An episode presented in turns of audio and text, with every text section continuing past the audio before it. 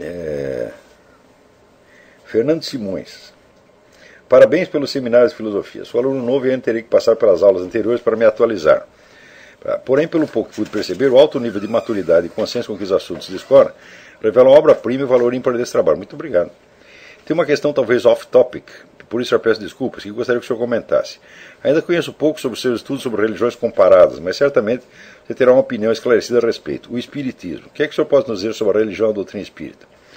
Eu sei dizer o seguinte, que os fenômenos alegados pelos espíritos efetivamente existem. Isso eu comprovei abundantemente e tenho uma bibliografia enorme.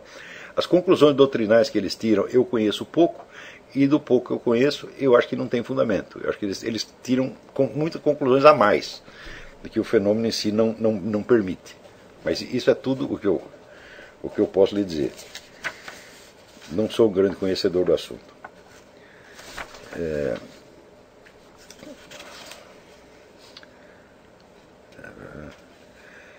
Bruno Magalhães. A tarefa para a qual nos estamos preparando certamente causará embates públicos entre gerações, a geração formada pelo curso online versus a geração falante, naturalmente precedente. Será possível conciliar esse inevitável estado de coisas com respeito aos mais velhos? Aqui, por exemplo, Confúcio dedica boa parte dos conselhos aos seus analectos. O curso Preceitos C.S. Lewis compila das mais variadas tradições no livro Abolição do Homem. Eu digo, velhos canalhas não merecem nenhum respeito. Nada, nada, nada, nada. Se for velho, pior ainda. É? O, o, jovem canalha nós ainda podemos perdoar um pouco, o velho jamais. Aquilo que merece o desprezo deve ser desprezado. O, o, o respeito humano, que fala. A religião católica tem ensinamentos fantásticos a respeito do respeito humano. Que você, em nome do respeito humano, você despreza o próprio Deus. Você não pode ter nenhum, nenhum, nenhum respeito por aqueles indivíduos que são inimigos da verdade, que são inimigos de Deus. Nada, eles nunca merecem isso. Eles merecem, vamos dizer, aquele mínimo de respeito que todo ser vivo merece. Isso é, não o mate. Se puder não bater nele, também não bata. Tá certo? Mas, no mais, nunca, nunca abaixe sua cabeça perante essa gente. Esta geração de pseudo-intelectuais que domina o Brasil hoje é o pessoal mais desprezível que já existiu são subhumanos, estão muito abaixo da condição humana e pior, eles oprimem o coração alheio para que os outros fiquem ainda abaixo deles. Quer dizer, eles querem que a sua própria deformidade mental se torne o padrão pelo qual as pessoas serão educadas. Tá certo? Então, você veja.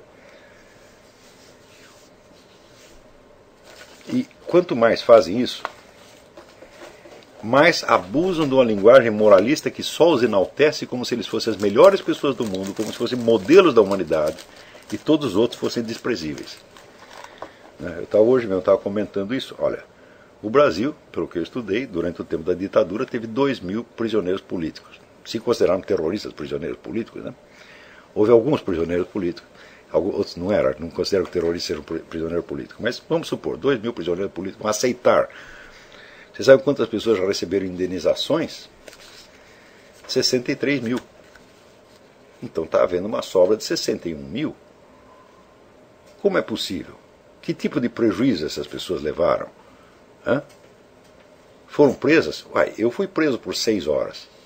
Não me bateram, só me olharam feio, tá certo?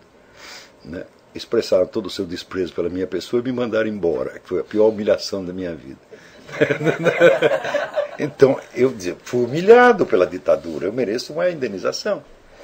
Né? A minha mulher perdeu emprego, como tempo sem poder trabalhar, porque tinha pertencido a Libelu, entrou no, entrou na, na, na Ih, ela tá louca da vida que eu contei isso.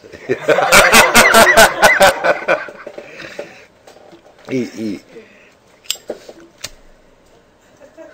ficou lá ele entrou no, no, na folha corrida dela, ficou sem emprego um tempão. Só que é o seguinte, nós temos vergonha na cara, minha gente. Não vou pedir indenização por causa disso. Agora, esse tipo de gente, vou dizer, ávida de se fazer de vítima para poder comer dinheiro que os outros trabalharam para produzir, esse é o tipo mais baixo que existe. Quer dizer, aproveitador é um chupim. E essas pessoas querem posar para nós como se fossem grandes modelos de, de, de moralidade, mas que, como é que nós podemos respeitar isso aí?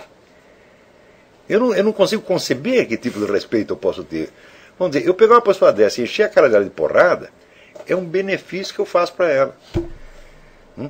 Eu lembro que eu tinha um colega quando estava no ginásio, o sujeito estava ficando muito maluco, louco, louco, louco, louco. Um dia eu cheguei e dei umas tapas na cara dele.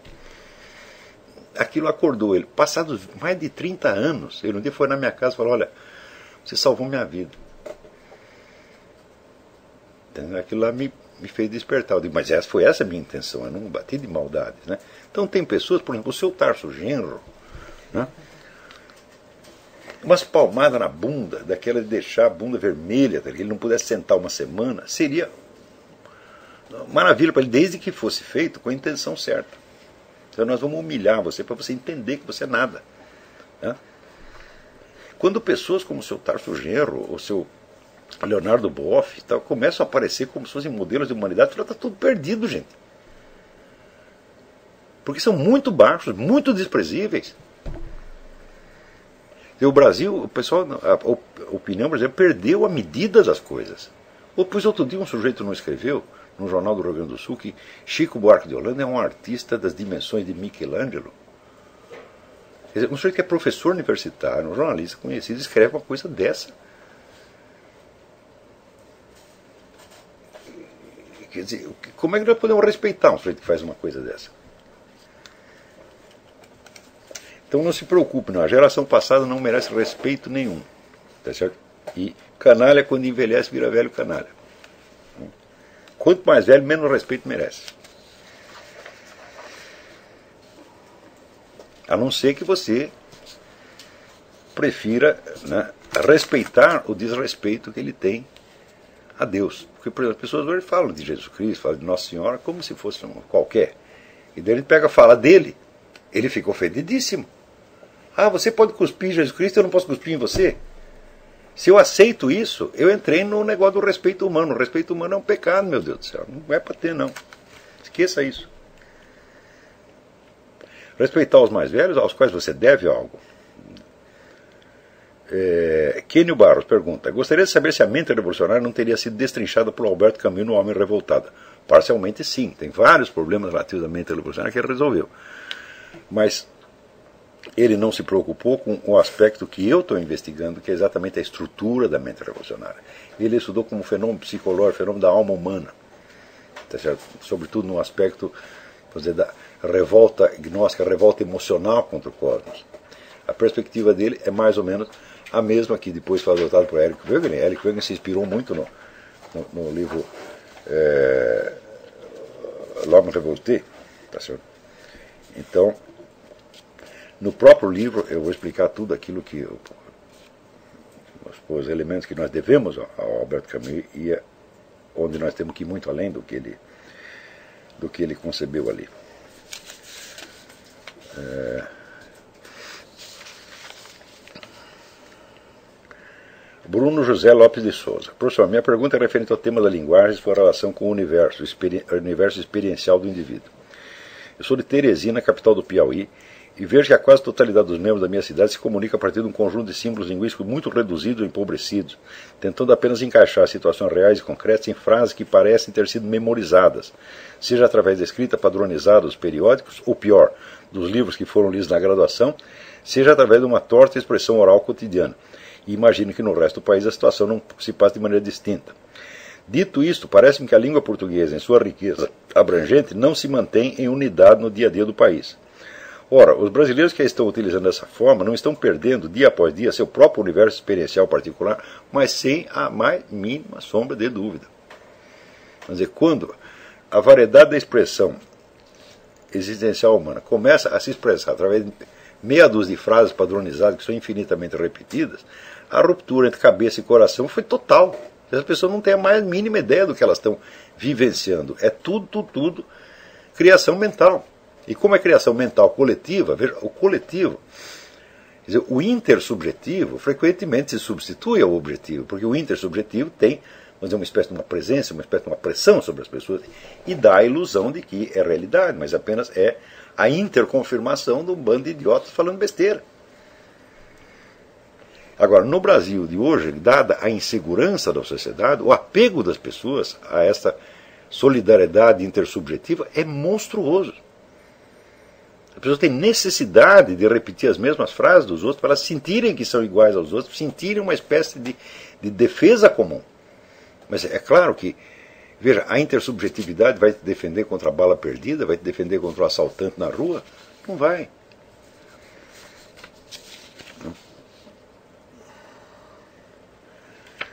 É, os brasileiros que estão utilizando dessa forma estão perdendo a poesia seu próprio universo experiencial particular? Se sim, como os alunos do curso podem superar essa dificuldade ao relacionar com seus pares, sejam parentes, conhecidos, companheiros de trabalho, etc. Há uma forma de conservar a unidade linguística e experienciar as situações diárias, considerando a relação com as pessoas que respeitamos ou pelo menos convivemos? Bem, aí é o seguinte. Santo Tomás de Aquino definia a amizade como você querer as mesmas coisas e rejeitar as mesmas coisas. Você só é amigo das pessoas que estão indo para o mesmo lugar, que têm os mesmos valores. Os outros não são amigos, são apenas pessoas conhecidas. Ainda que sejam seus parentes, ainda que seja sua mulher, entendeu? ainda que seja seu pai, sua mãe, sua avó, sua tia, seu filho. Entendeu? Então, com estas pessoas, você tem que ter uma atitude, atitude de caridade. Qual é a caridade que você pode ter com elas? Ensiná-las. Se você ainda não está preparado para ensiná-las, se você ainda tem medo delas, você fuja. Fuja, fique na solidão e se prepare. Quando você estiver fortinho, você volta lá. Volta ativamente, com paciência, mas com firmeza. Nunca aceite a convivência nesses termos. Nunca aceite a convivência mediocrizante, a convivência que vai te rebaixar, porque isso aí é assim, é o que a Bíblia chama a roda dos escarnecedores. Você não pode ter nada a ver com essa gente. Veja, você se afastar de pessoas não quer dizer que você as odeia, não quer dizer que você não tem amor por elas. Tá certo? Veja, o Julián Marias dizia o seguinte: alguém que me citou isso outro dia, não lembro, alguém me mandou, lembrou essa frase. Inclusive eu tinha ouvido numa conferência, quando o Julián Marias esteve em São Paulo.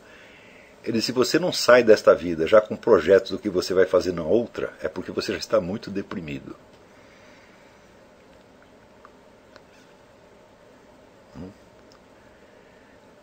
Então, isso quer dizer que se você considera a sua vida apenas nas, nas dimensões da sua existência biológica presente, você já está totalmente mutilado.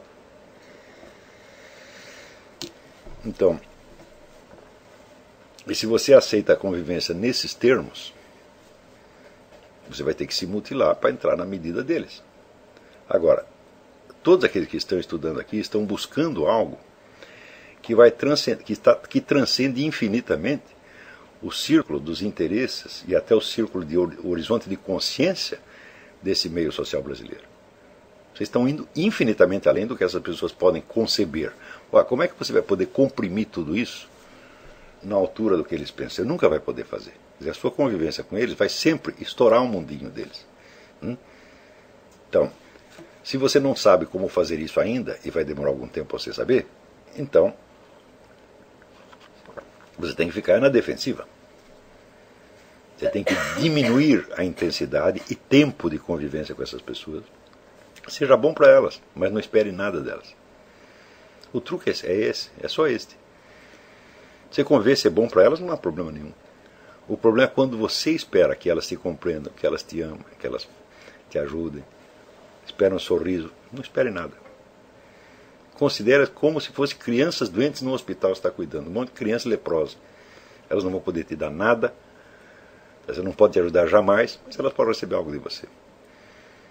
Ajude, se a pessoa precisa de um conselho, dá, se precisa de dinheiro, empresta, se precisa, está doente. Ajude, mas não espere nada. Você pode esperar um pouco das pessoas que têm os mesmos valores que você.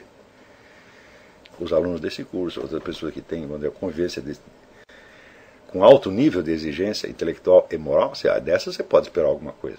Dos outros, não. Você pode ter amor pelas pessoas, mas não espera amor delas. É uma coisa muito simples, né? Então, nesse caso, você vai estar realmente aí você está fazendo obra divina, porque Cristo não esperava nenhum amor das pessoas pelas quais ele se ele se sacrificou. Não é isso? Agora, nós não podemos ser o Cristo 24 horas por dia. Nós precisamos de alguma consolação, de alguma amizade, nós somos muito fracos. Não? Né? Quer dizer, Cristo passa toda a existência dele aqui sem ser compreendido em um único instante. é solidão total, ele não tem amigos. Tem apenas discípulos que estão infinitamente abaixo do, dele. Nós, nós podemos ser isso de vez em quando. Né? Mas ser isso permanentemente só Cristo pode. Então, por isso é que eu digo, você precisa ver o quanto de convivência com essas pessoas você aguenta. Na hora que você começar a ficar irritado com elas ou com medo delas, você vai embora. Então, só conviva com elas para lhes fazer o bem. E não espere nada. O problema começa justamente quando você espera.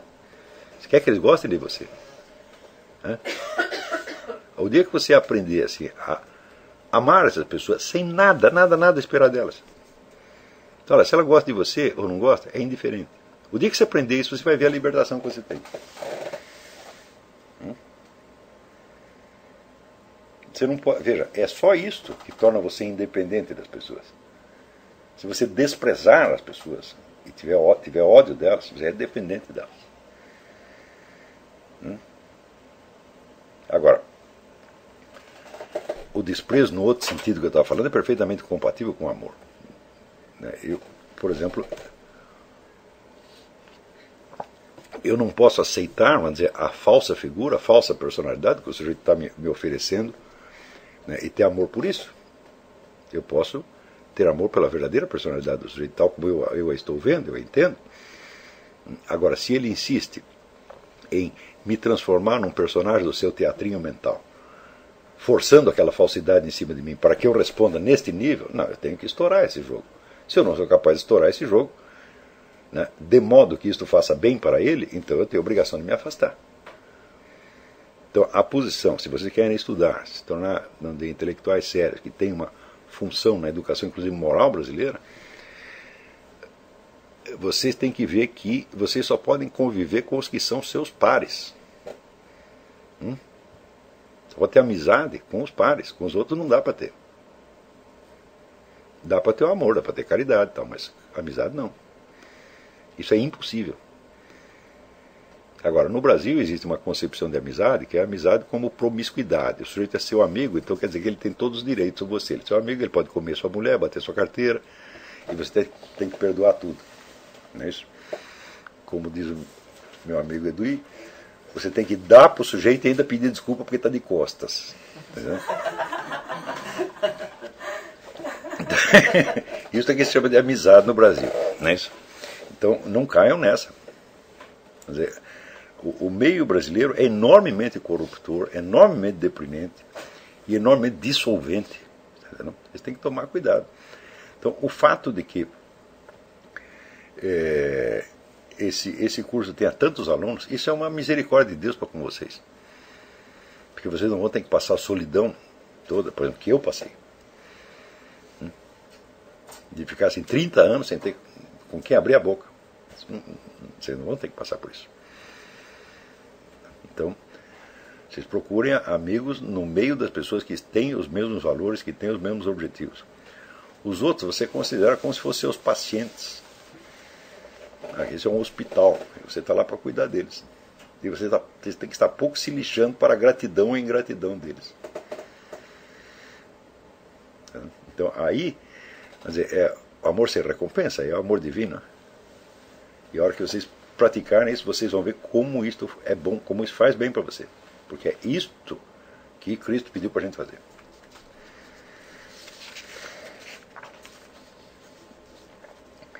O Anatoly pergunta: numa de suas aulas você falou que né, liberdade não pode ser um princípio e deu devida explicação porque não pode ser. Você afirmou: se você pegar as regras da aritmética elementar, são princípios, todas elas. Você pode aplicá-las indefinidamente que nunca chegará a contradições mesmo chegando a deduções mais remotas e particularizadas. Dentro da sua explicação, subentendi que 2 mais 2 igual a 4 é um, é um princípio que, que não leva a contradições. Pois bem, comentando isso com o professor de matemática, ele disse-me que 2 mais 2 é 4 depende da base utilizada. Argumentou que os computadores são construídos no sistema binário, 0 e 1, portanto não dá 4. Confesso que fiquei um tanto perdido na explicação do dito professor de matemática. Esse professor de matemática é uma besta quadrada. Mas uma besta, meu Deus do céu, isso é um jumento! O cara está confundindo a quantidade com o símbolo que a representa e com a linguagem com a qual você expressa. Digo, mas o que, que é isto? Olha, você pega no seu computador, tem uma calculadora, faz uma conta de 2 mais 2 é 4 da calculadora, você vai ver se não vai dar 4. Quer dizer, o que, é isto, meu Deus do céu? Quer dizer que no sistema binário 2 mais 2 não dá 4. Ah, faz-me rir. Explica isso para o computador. Cada vez que der 4 na calculadora, você fala, não, está errado, pelo sistema binário não pode. Né? O sistema binário, como qualquer outro sistema, é baseado no negócio que chama princípio de identidade. Porque se você tem só dois, você tem 0 e 1. Um, hum? Isso significa que o 0 é 0 e o 1 um é 1. Um. Isso baseia-se no princípio de identidade. Portanto, baseia-se no próprio princípio da aritmética elementar. Quando se ouviu falar de lógicas paradoxais, não há lógicas paradoxais. É, há apenas linguagens diferentes desenvolvidas a partir do mesmo princípio de identidade, considerado em modo direto e em modo inverso. Isso é uma coisa que todo mundo tem, tem obrigação de entender. Quem levou mais de dois minutos para entender isso, não pode fazer esse curso. Se for preciso explicar, está entendendo? Então, já não dá para fazer. Eu acredito que todo mundo entende isso. Se você não entendeu o que o seu professor de matemática disse, é porque você entende o que eu estou falando. Tá certo? Porque no que ele disse não há nada para entender.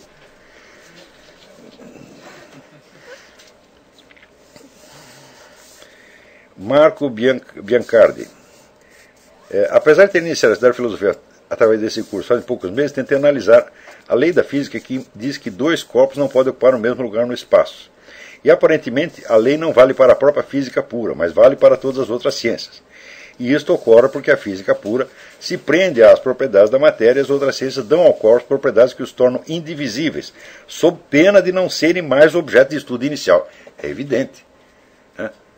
Se você quer estudar, vamos dizer, os minerais, você está supondo a unidade corporal dos minerais, porque se você desfizer, eles não são mais, não podem mais ser objeto de estudo mineralógico ou geológico, já pode ser objeto de estudo da física. Como a física vai estudar a matéria na sua própria estrutura interna, então ela não pode levar em consideração este princípio que será justamente uma consequência do que ela está fazendo. Então, é muitíssimo bem observado, Marco. Parabéns. É assim que se faz. Você está entendendo que existem esses diferentes planos e que a, a linguagem das ciências não está, não está falando das mesmas coisas. Tá certo?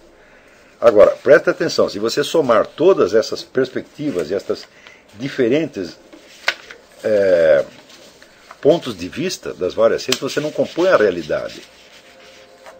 A realidade você só pega pelo senso da presença do ser. Fora disso, a totalidade da ciência não significa nada. Então, acho que com isso aqui nós né, acabamos por hoje. Né? Então, há mais algumas perguntas aqui, mas acho que elas são muito complicadas para responder. Oi. Qual é a sua? Espera aí. Cadê? Mourinho Garcia.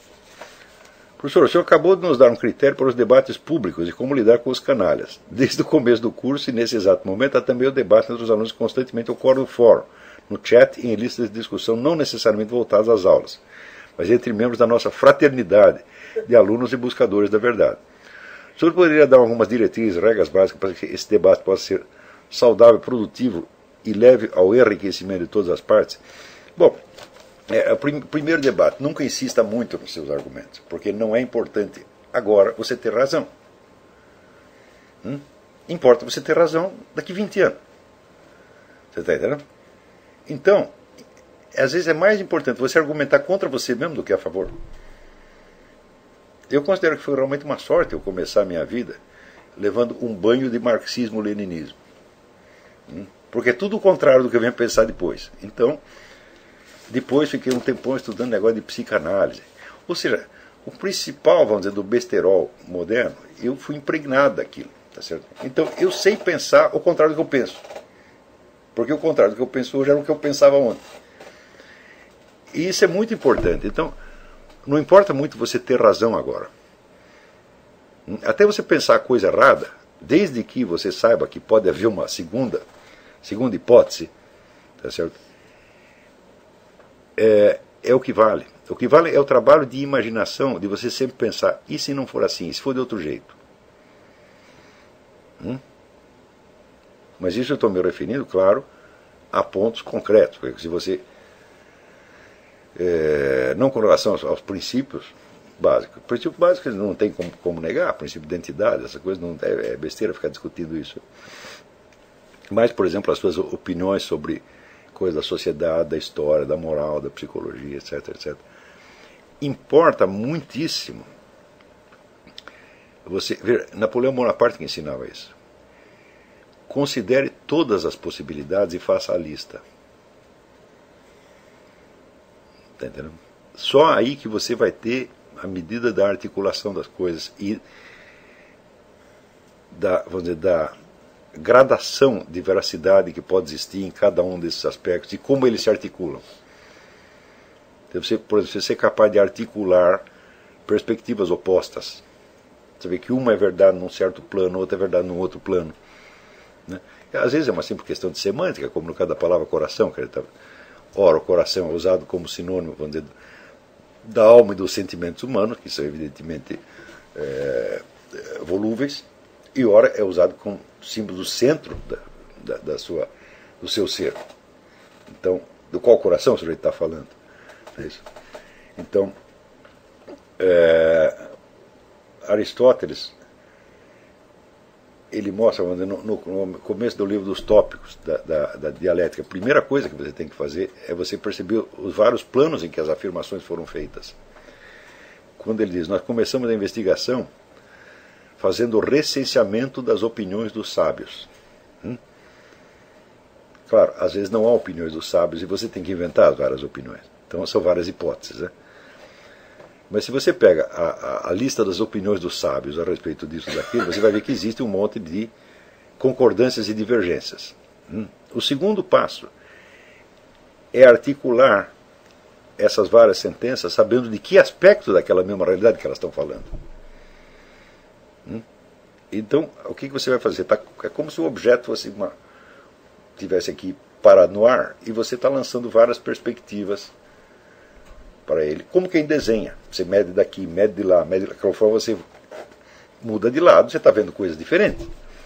Então você vai articular as várias opiniões como se fossem várias perspectivas, sabendo que alguma veracidade, em algum nível, deve ter em cada uma delas, mesmo a que aparece mais absurda.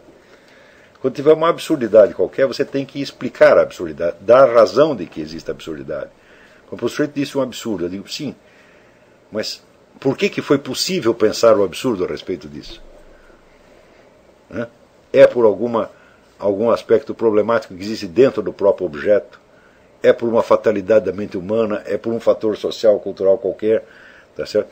Então, só na hora que você tem o sistema inteiro dessas perspectivas montadas e que esse sistema forma um todo tensional e vivo, aí você tá, pegou a natureza da coisa mesmo. Aí você pegou, entendeu o problema.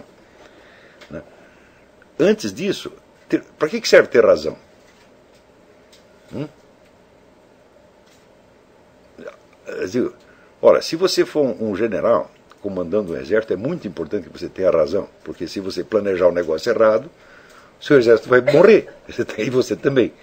Tá certo? Quando nós não temos nenhuma responsabilidade ainda, é, nós temos o privilégio de poder não ter razão e de poder continuar pensando a coisa sobre suas várias perspectivas sem ter que chegar a uma decisão ainda. Então, por isso eu digo assim, a tolerância para o estado de dúvida durante longo tempo é condição para o estudo. Quer dizer, você poder continuar dizendo, eu acho isso, mas eu não sei. Hum? E daí tentar, tentar achar uma outra coisa, uma outra coisa, até você completar a perspectiva. Não, não é ficar dúvida eterna, não, isso é besteira também. Porque existe, vamos dizer, um limite, quer dizer, a possibilidade de perspectivas diferentes sobre um objeto tem um, tem um limite. Não um limite absoluto, mas um limite prático. Quando você diz, bom, agora já examinei sobre todos os aspectos, já que esse negócio começou a encher o saco, estou começando a me repetir. Estou começando a fazer todo o circuito de novo, repetindo as mesmas opiniões de antes. Então daí não precisa mais. Então você tem a condição de articular a coisa né, e montar o objeto como um problema. Isso é que é importante aprender a fazer agora.